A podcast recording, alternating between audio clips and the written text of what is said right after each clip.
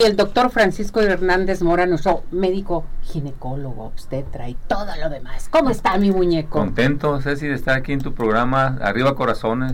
arriba Corazones, sí. Y abajo Depresiones. Eso, muy bien, doctor. ¿Cantamos el WhatsApp, doctor? ¿A usted que le encanta? A la una, a las dos y a las tres. 17 400 906. 17 400 906. 17 400 906. 17 400 906. ¿Cómo? 6. Eso. A ver, doctor, platíqueme que anda muy feliz y muy contento. Felicidades por todos sus logros, por todo lo que ha hecho, lo que está haciendo y lo que sigue todavía. ¿Cómo recuerdo aquellos tiempos cuando iniciamos con eh, las cesáreas innecesarias y ahora trae un artículo publicado en una revista internacional que viene a darnos a conocer respecto a esto? Padrísimo. Pues la primicia, Es la primicia aquí en Arriba Corazones. Eso nos encanta. A ver, doctor. Y a mí que me gusta este tema, ¿eh? De la preeclampsia. Es que es nuestra pasión también. Me encanta. Junto con las cesáreas innecesarias y la promoción del parto no humanizado y todas esas cosas. Otra de mis pasiones es la preeclampsia. Entonces hemos estado trabajando en este tema. Entonces ahora se da la oportunidad de un trabajo que hicimos ahí en el Hospital Civil Antiguo, enviarlo a una revista internacional de alto impacto y pues es mi debut como primer autor, o sea, he sido, he sido coautor de, de muchos trabajos, pero como autor o primer autor es el, el primero, como dices tú, esperemos de, de muchos o de, o de, varios más, pero también es un ejemplo para, las, para los más jóvenes, no estoy tan grande, pero hay, hay muchos jóvenes que creen que todo ya está hecho, que todo está realizado. Sin embargo, nuestros hospitales civiles tienen muchas pacientes con estas características y todavía hay mucho que podemos hacer por ellas, sobre todo para prevenir que esta enfermedad pues cobre vida. ¿Se, ¿Se acuerdas que hemos dicho el asesino silencioso, la preeclampsia? Entonces, este, este artículo tiene que ver con este tema y sobre todo con el seguimiento. O sea, si es que el, el, problema de estas pacientes, que ya hemos dicho que la preeclampsia es una enfermedad que se da en las embarazadas, se les sube la presión, se pueden hinchar, pueden tirar proteínas por su orina, eh, pueden te, dolerles la cabeza, zumbar los oídos, ver los sitios como encandilada y luego puede ser que se interrumpa el embarazo temprano con los efectos que lleva para el bebé, para ella, puede darle síndrome de gel, enfermedad eh, de la sangre, del cerebro, pero luego se termina el embarazo y el problema es ese, el problema es que se van, duran un mes, una semana, al mes, lo, lo que es el puerperio, la cuarentena, la presión aparentemente está normal, la que se toma en el brazo, está normal y la paciente se va. Pero luego resulta que este trabajo está relacionado con un aparato que se llama tonómetro, es un aparato que se, se, pone, o sea, que no es invasivo y mide lo que, lo que es el corazón por dentro y la salida del corazón, que es la presión aórtica central, la presión, aórtica del centro.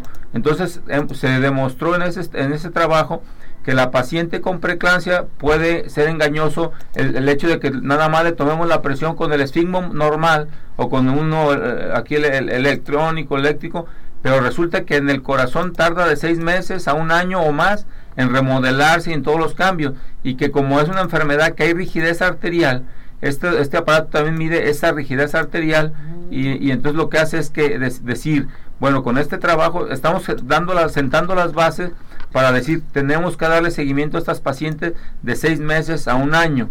Entonces eso es lo que, lo que está diciendo, hay que darle un seguimiento a largo plazo. O sea, las pacientes que nos están escuchando, yo, yo siempre he dicho que este programa de Arriba Corazones es la ciencia al alcance de la mano de todos tus, televidentes, radioescuchas o ahora como se llamen, streaming, oyentes o escuchantes. Plataforma de redes sociales. tus plataformas, todo, todo, eso que entienda, pues que una paciente que ya tuvo preeclampsia vaya con un cardiólogo, vaya con un internista y que se les dé seguimiento un año más, porque antes se pensaba que se resolvió el embarazo, se acabó la preeclampsia. Ya, no se, que ya no se checan, ya no. Ah, pues resulta que estas ah. pacientes pueden ser hipertensas, pueden pueden regresar con una embolia cerebral, o sea, lo que son accidentes cerebrovasculares, pueden regresar con tromboembolismos, pueden regresar con infartos, pero como ya no están embarazadas, pues ya no cuentan para la mortalidad en el embarazo. Entonces es muy importante decirles aquí que una paciente que ya tuvo preeclampsia que se cuide de menos un año, de menos, se da así de ahí para adelante. Pero fíjese, doctor, qué tan importante lo que está eh, comentando usted y en este artículo publicado en esta revista,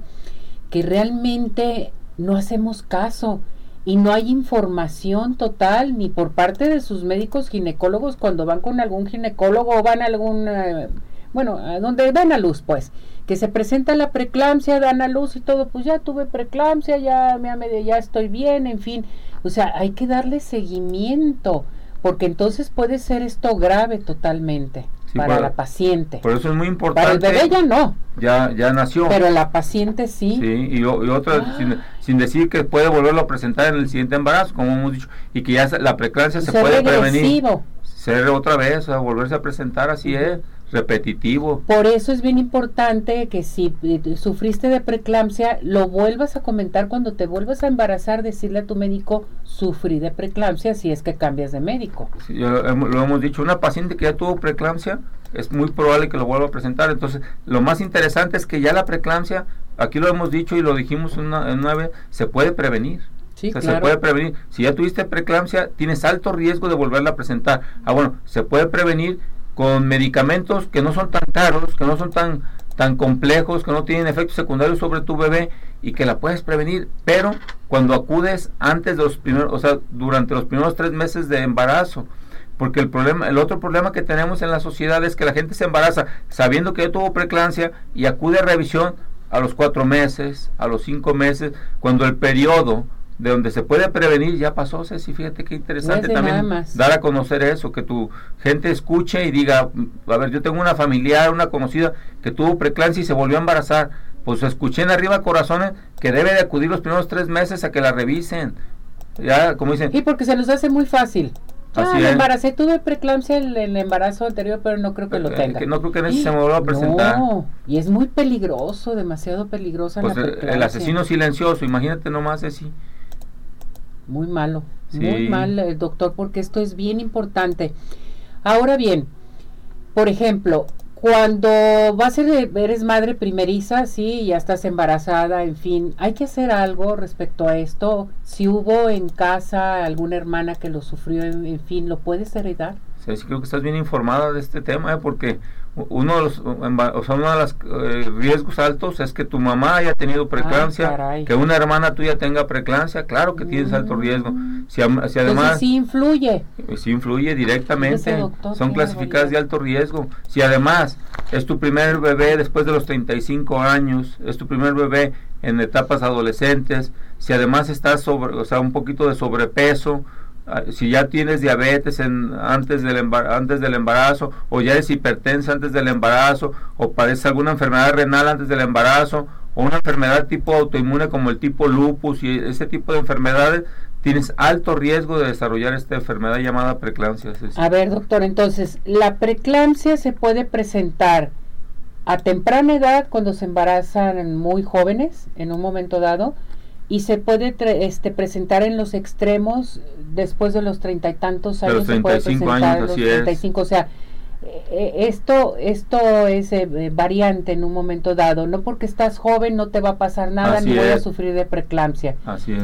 Acá la edad más grande, pues sí la puedes presentar, por lo menos, y más si hubo en casa o. o, tienes otros, algunos, algunos antecedentes como diabetes, hipertensión, enfermedad renal, lupus, así es. Cuando ya se le da a conocer a la paciente que está embarazada, que tiene preeclampsia, ¿cuáles son los cuidados? ¿Qué es lo que debe de hacer? Pues mira, decir, anteriormente decíamos, si una paciente tiene una hipertensión clasificada como grave, eh, hablando de 160 sobre 110, que son cifras como graves, o sea, que eso lo, te dicen a la hora que te tomen la presión, se decía, se debe de interrumpir el embarazo independientemente de la edad gestacional. Ahora se sabe que si tú le das medicamentos antihipertensivos y le bajas la presión, si por abajo de a niveles de 140, 90 o, o, poquito más abajo, tampoco es recomendable bajar de súbito la presión porque el bebé es el que se afecta. Se le baja la presión y entonces se puede hasta morir el bebé. Entonces debe ser una, un descenso gradual, vigilar y, y, dar y hay marcadores de gravedad marcadores del hígado, marcadores de la sangre, marcadores del riñón, que te pueden decir, esta paciente puedes esperar. Hay marcadores del bebé. que se llama perfil, perfil biofísico. Mientras no se altere este, que no tenga oligohidramnio severo, que no tenga retardo en el crecimiento, alteración de, las, de algunas arterias cerebrales, umbilicales, podemos aguantar el embarazo hasta donde sea donde, donde se diga aquí en este momento ya está el riesgo. La paciente tiene tres antihipertensivos, no se le controla la presión, la paciente empieza a tener enzimas hepáticas elevadas, plaquetas bajas, se debe de interrumpir el embarazo ahí independientemente de la gestación. Ese es otro gran problema, sobre todo cuando se presenta en, en, embarazos pequeños de 6, 7 meses. luego hay una creencia popular que dicen que es mejor de 7 que de 8, pues no, es cierto. Entre más prematuros, más graves. Entonces, entre más pequeño el embarazo, más gravedad para el niño y más cuesta trabajo tomar la decisión de interrumpir el embarazo porque se puede sacar un niño pequeño. Entonces ahí es, es el dilema, eh, siempre es el dilema, ¿no? Que hemos dicho hasta como tipo novela, la mamá o el hijo. Sí, no, no, no, no. Entonces aquí hay que tener mucho cuidado, cuidado con la preeclampsia, hay que estar bien informados con su médico y es como dice el doctor, si tienes alguna conocida que ya sufrió de esto, tienen que checarse. De preferencia inmediatamente en el embarazo. En, el embarazo, ¿verdad, doctor? Los primeros tres meses. Así es. Muy importante para que tenga eh, pues, bien un embarazo, eh, se le dice de alto riesgo, pero que esté controlado. Controlado, claro. ¿no? Porque ya teniendo preeclampsia es de alto riesgo. Así es, ya, ya de entrada, aunque, no, aunque en ese momento no tenga complicaciones, ya se le puede decir alto riesgo. Y aparte de, o sea, de la presión, ¿hay algunos otros síntomas? Eh, retención de líquidos, eh, no sé si tienen algunos otros síntomas las mujeres. Sí, cuando... Cansancio. cuando antes no se, se, tomaba en cuenta mucho el edema, o sea, la hinchazón. Y dijeron que siempre ya no contaba porque hay muchas pacientes que les pasa. Pero si una paciente se está hinchando, y no le, no le quedan los anillos, se siente la cara como abotajada, así como que amanece de cara de luna llena, hinchada de los pies como de zapito, que dice, ay, no me queda ningún zapato, esa paciente hay que descartarle, les digo yo, hay que aunque no sea parte de la enfermedad, hay que descartarle que no tenga preeclampsia. Si además, como dijimos, y hay que puntualizarlo, clínicamente lo que tú estás diciendo, si una paciente está embarazada, le duele la cabeza, toma algún medicamento para el dolor de cabeza, no se le quita, no se le quita. Además, se le suman los oídos, que uno dice, ay, están hablando de mi edad, y ay, están hablando de mí, y que ve lucecitas como encandilada, como, ay, como que me encandilé. Y luego puede sentir ganas de vomitar y se acompaña tipo jaqueca eso y dolor de la boca del estómago como tipo ah, gastritis, está hay que descartar que primero no tenga la presión alta, que no tenga preeclampsia, así es. Muy bien. Pues aquí estamos escuchando al experto en esta eh, materia que es realmente la preeclampsia, este, este padecimiento, podríamos decirlo, al doctor Francisco Javier Hernández Mora. Doctor, ¿en dónde va a salir este artículo? ¿Ya está publicado? ¿No está publicado? Ya, está publicado. Hay, hay una área que se llama PubMed, donde pueden meter mi nombre, Francisco Javier Hernández Mora, y ahí van a aparecer todos los artículos que tengo publicados y, eh, y, principalmente este que pues valga el orgullo pues de ser del, del Hospital Civil Antonio el, el Fray Antonio Alcalde el Civil Viejo y ser de la Universidad de Guadalajara y que esté publicado pues en una revista de este de este tipo de pues, esta talla doctor de esta talla sí es da mucho gusto. doctor qué bueno. Me da mucho gusto bien merecido porque usted, mi respeto, es muy, muy profesional, muy ético y de veras, doctor, le deseo todo lo mejor. Es nuestro ginecólogo de cabecera, aquí mi muñeco precioso y hermoso. A veces no puede venir porque está muy ocupado, pero de vez en cuando, mire, me lo traigo. Su número telefónico por si quieren visitarlo. Si la gente sufre de preeclampsia, que se atiendan, doctor, por favor. Yo creo que eso es lo más importante, que, se, que tenga la información. Y eso es esto, esto que estamos haciendo, es si esta apertura que tú das, es lo, vuelvo a repetir, la ciencia al alcance de toda la gente, porque las revistas están publicadas generalmente en inglés. Sí, están publicadas en revistas que a veces la gente no tiene el acceso para, para acceder a ellas. A veces incluso ni, ni los mismos ginecobstetras.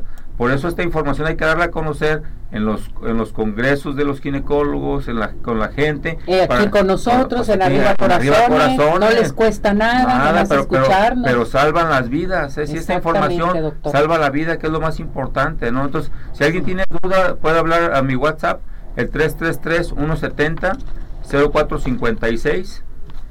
Sí, ese es el, que, es directo y sin escala. 170 04 56. Cualquier sin duda. Escala. Sin Vamos escala. Directo, mandan un WhatsApp y yo los atiendo con mucho gusto relacionado con la preeclampsia. Aquí nuestro mejor ginecólogo, ¿eh? ¿Qué tal? El doctor Francisco, que tenemos años con él y me da mucho gusto, doctor, que esté aquí con nosotros nuevamente, me dé la primicia totalmente de este gran artículo publicado de la preeclampsia porque yo me preocupo mucho, me preocupo mucho y sobre todo los embarazos y que se cuide la gente totalmente. Sí. ¿Verdad, doctor? Así es, sí. Gracias, mi muñeco. No, gracias a ti.